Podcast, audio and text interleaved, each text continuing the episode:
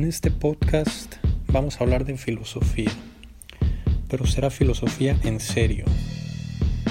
Aquí no habrá eh, mensajes motivacionales más allá de las conclusiones que podamos sacar de los libros y vamos a leer específicamente algunos de los libros más importantes en la historia de la filosofía mundial de mano de los mejores filósofos de la historia como Levinas, Foucault, Simón de Beauvoir, Dussel, Marx. Este es un programa de filosofía en serio.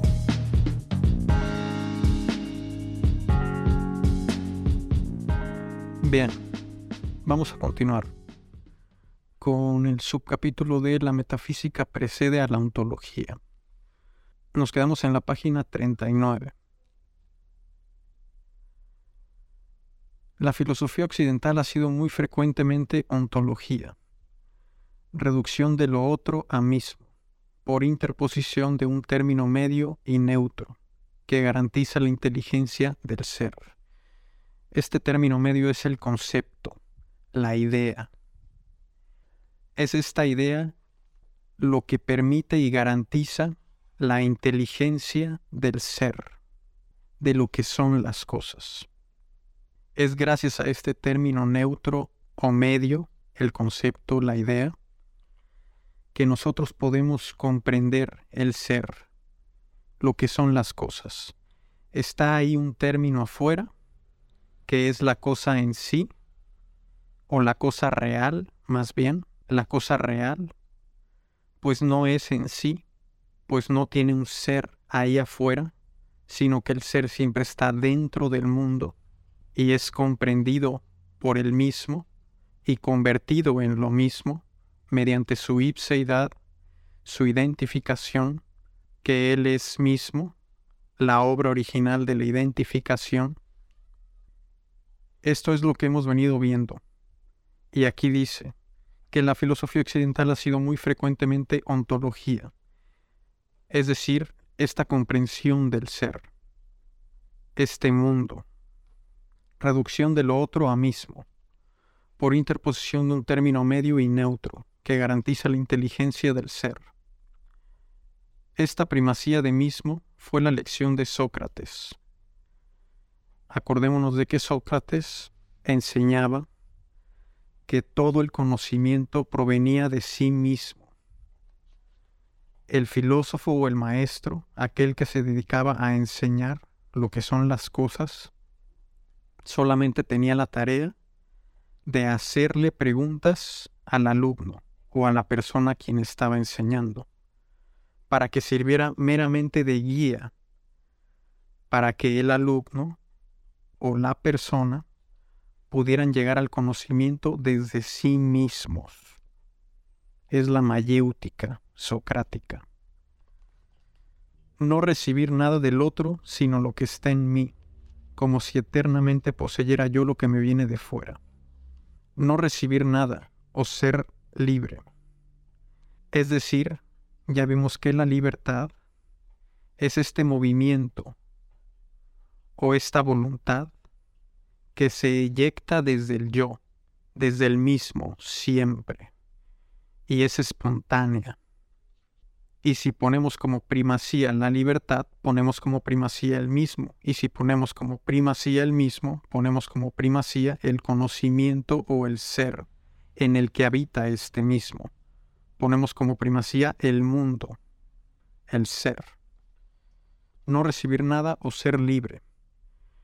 La libertad no se parece a la caprichosa espontaneidad del libre albedrío. No es nada más. Libertad no se refiere, o no se refiere nada más a esta caprichosa espontaneidad. No es que sea una voluntad absoluta, indeterminada, que puede todo. No es esto nada más la libertad.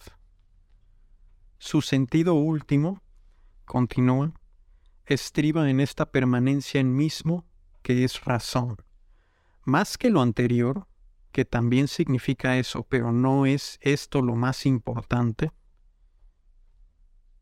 sino que el sentido último, o primero como lo quieras ver, de esta libertad es esta permanencia en mismo, que siempre permanece siendo el mismo. Esta libertad que es el yo tiene la cualidad esencial y primera que siempre permanece siendo el mismo, siendo yo. Y esta permanencia, que es ser el mismo o ser yo, habita una casa inmanentemente, necesariamente. El mundo está en su casa. Y esta casa, este mundo, está poblado de no otra cosa más que de seres, es decir, del ser. Está poblado de cosas, de ideas, de conceptos que refieren a cosas, a entes, de una manera siempre general. Personas, humanos, animales, perros, placas, cédulas de identificación, átomos, moléculas. Por último, átomos y moléculas, en cierto orden. En el orden auto o en el orden bicicleta o en el orden refrigerador o en el orden cielo, o en el orden novio, o en el orden ventilador, etc. Estos seres solo son aprensibles por medio de la razón, de la inteligencia, que ya vimos que teoría significa también inteligencia, logos del ser, es decir, cómo funcionan las cosas, qué son, qué es un refri, qué es lo que hace y cómo se relaciona con mi comida. La preserva, la mantiene fría. Cómo se relaciona la estufa, qué es una estufa, calienta alimentos y cómo se relaciona con mi comida. ¿Qué es una computadora y cómo se relaciona con mi trabajo, con mi juego o con mi ocio? Y así todo, todo.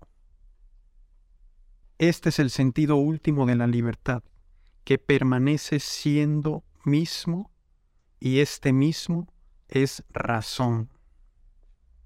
Por esta cadena que ya acabo de explicar. El conocimiento es el despliegue de esta identidad. Es el despliegue, aquí lo está diciendo. El conocimiento despliega la identidad que es el mismo, el yo el conocimiento despliega al yo, lo despliega, lo desdobla, lo muestra, lo enseña. El conocimiento es el despliegue de esta identidad, es libertad. Que la razón sea a fin de cuentas la manifestación de una libertad que neutraliza lo otro y lo engloba, no puede sorprender una vez que se ha dicho que la razón soberana no conoce más que a sí misma y que nada otro la limita. Uno solo se conoce a sí mismo. Todo el conocimiento que uno conoce forma parte de lo que uno mismo es. Somos nuestros conocimientos. Y con esto me refiero también a los conocimientos prácticos y esta libertad que somos neutraliza lo otro, le quita su alteridad al átomo. Por último dijimos que es de lo que está hecho todo y cada cosa es un orden de átomos. Le quita su alteridad, le quita el hecho de ser otro, lo neutraliza y le adscribe un concepto, una idea. Así como le pusimos a esa cosa real, diminuta o minúscula, átomo. Y entonces lo engloba. Ahora sí lo comprende, lo puede comprender. Si uno ve por primera vez el agua y no sabe qué es, o un río, porque el agua no se ve neutralmente nunca, siempre está puesta en una situación, en un lugar. Si uno la ve en un río y no sabe qué es, le puede poner un nombre, pero ese nombre se carga de sentido, se carga de sentido. Es la cosa que fluye a través de este cauce. Y cauce es la cosa en donde puede fluir esta otra cosa que llamé agua. Pero antes aún, agua es la cosa que me quita la sed. Porque antes de que yo me ponga a pensar esas cosas, de que es una cosa que fluye a través de un cauce y que el cauce es una cosa por el que puede fluir otra cosa que se llama agua, ya me dio sed. Porque la sed da todos los días, todo el tiempo. Lo mismo el hambre. Hay sentidos primeros, más fundamentales que otros. Y todos van en función de la vida. Se puede ver en los primeros sentidos fundamentales. Son los que están más fuertemente ligados a la vida. Los primeros, la sed, el hambre, que le dan sentido al alimento y al agua. Por ejemplo, son los primeros. Pero hay uno anterior todavía. Es el amor.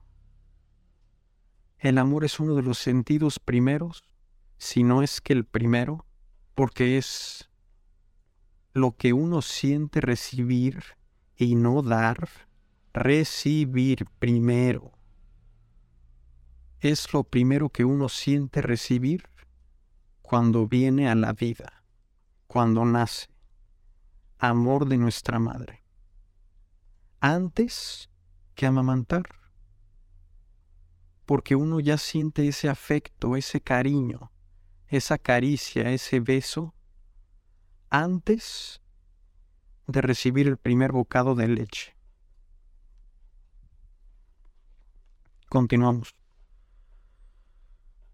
No puede sorprender, decía, una vez que se ha dicho que la razón soberana no conoce más que a sí misma y que nada otro la limita.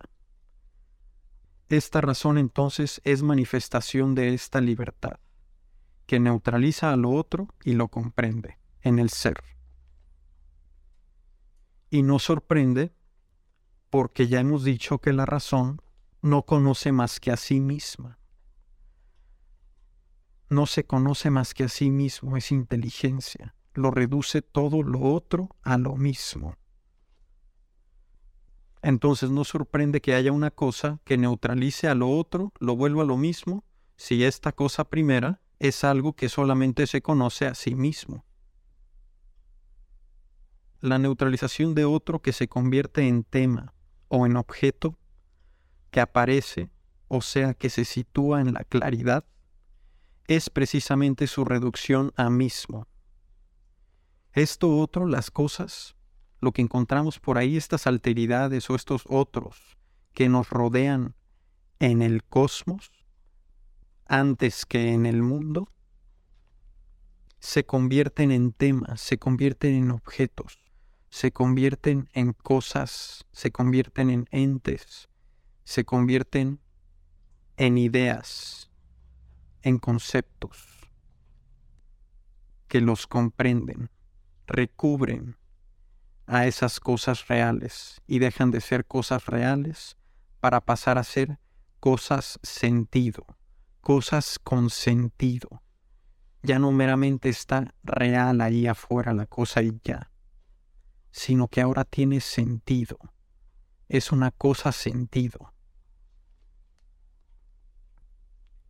Y como se le ha cargado de sentido, puesto por el yo, o aquí lo dice Levinas en metáfora, que se sitúa en la claridad, en la claridad del ser, de la razón, del yo. Es precisamente esto la reducción a mismo. Ya no es otro, ahora es parte de lo mismo. ¿Qué mismo? Del yo. Solo para el yo hay bicicletas, astronautas, visores, lentes, gorras, arquitectos, ingenieros, etc. Todo. Neutraliza a lo otro y lo reduce a lo mismo Conocer ontológicamente es sorprender en el ente que afrontamos aquello por lo que él no es este ente de aquí, este extranjero de aquí, sino aquello por lo que de alguna manera se traiciona, se entrega, se da al horizonte en el que se pierde y aparece, se deja apresar, se vuelve concepto. Es lo que ya expliqué. El mundo tiene un horizonte. Son metáforas nada más, pero son metáforas que sirven y son precisas. El mundo tiene un horizonte. El horizonte es la última línea que vemos de nuestro campo de visión, de lo visible. El último punto, la última línea de lo visible. El ser, el mundo, tiene un horizonte tiene un borde. Entonces dice, conocer ontológicamente, es decir, esta manera de conocer que es la única, ontológicamente, el ser, lo que son las cosas, es sorprender en el ente que afrontamos, es decir, en la cosa real, ese mar que yo veo por primera vez y no sé aún que es mar, en el ente que afrontamos aquello por lo que Él no es este ente de aquí. O sea, es sorprender, conocer, es sorprender en el mar que yo no sé qué es mar, en esa inmensidad líquida, que tampoco sé qué es líquido, en esa inmensidad que no sé nombrar aún, que no sé enunciar, que no sé pensar aún, sorprender en eso aquello por lo que Él no es eso. Y dice, aquel por lo que Él no es este ente de aquí, este extranjero, otra metáfora. Este extranjero al yo, no sé todavía qué es eso, sino aquello o sea, es más bien aquello por lo que de alguna manera se traiciona, se entrega. ¿Qué es esto el concepto, la idea? Se entrega a esa cosa real de allá afuera, se entrega al concepto, se entrega a mar, es el mar, se entrega al concepto, a la idea se da en el horizonte en el que se pierde y aparece. Es las dos cosas. A la vez que se pierde, aparece. ¿Por qué? Porque se pierde la cosa real allá afuera. Se pierde lo que es este ente particular de allá afuera. Porque no es lo mismo sentarme a ver el océano en Míconos que en Acapulco, que en San Francisco, que en Miami, que en Punta del Este, que en Venecia, que en Marbella, que en Ibiza, etc. No es lo mismo, son particulares. Son particulares, no como totalidad, sino como experiencia e impresión de la realidad. No me refiero a que es distinto el Océano Índico del Océano Pacífico, ¿no? La experiencia de lo real es particular y única. No es este extranjero de aquí, no es eso, sino aquello por lo que de alguna manera se traiciona, se entrega, se da en el horizonte en el que se pierde y aparece. Se perdió eso, pero apareció otra cosa entra por el horizonte del ser, del mundo, entra y aparece, se sitúa en la claridad, se deja apresar, se vuelve concepto, se vuelve mar. Y luego se vuelve océano Pacífico. Y luego se vuelve mar de Cortés. Y luego se vuelve playa y luego se vuelve arena, y luego se vuelve olas, etc. Se va poblando el mundo de seres, de totalidades, de lo mismo. Conocer viene a ser coger el ser a partir de nada o traerlo a nada, quitarle su alteridad. Eso es conocer. Es coger el ser, traer el ser, tomar el ser, agarrar el ser, a partir de nada. Porque eso de allá afuera no es algo. O es nada. Es nada aún. Yo agarro o tomo el ser a partir de nada. O traerlo a nada. También visto de la otra manera. ¿Cuál? Que ahí afuera es un particular. Es real pero cuando se vuelve mar, deja de ser lo que era. Ya es otra cosa. Ya es mar. Se salió de la cancha de la nada, en donde aún siendo nada era algo, se podría decir, real, y se pasó del lado de la cancha del ser, cruzó el horizonte y ahora es algo aquí, es un ser. Pero ese ser trae nada de lo que era. Porque era, ante todo, otro. Y ahora es lo mismo. Quitarle su alteridad. Dejó de ser otro. Y lo que es lo mismo no es otro. Dejó de ser lo que era se le quitó su alteridad. Es nada, o para que se entienda mejor, nada de otro. Es pura nada de otro. Es ahora lo mismo. Forma parte de lo mismo. Este resultado se obtiene desde el primer rayo de luz, de la razón, metáforas. Iluminar es quitar al ser su resistencia porque la luz abre un horizonte y vacía el espacio, entrega el ser a partir de la nada. La luz abre un horizonte. Es como si se empujara el horizonte. Es como como cuando uno enciende un foco. Por eso queda tan bien esa metáfora. Como cuando uno enciende un foco, una lámpara, una luz hasta donde toca la luz es el horizonte y ha quedado comprendido.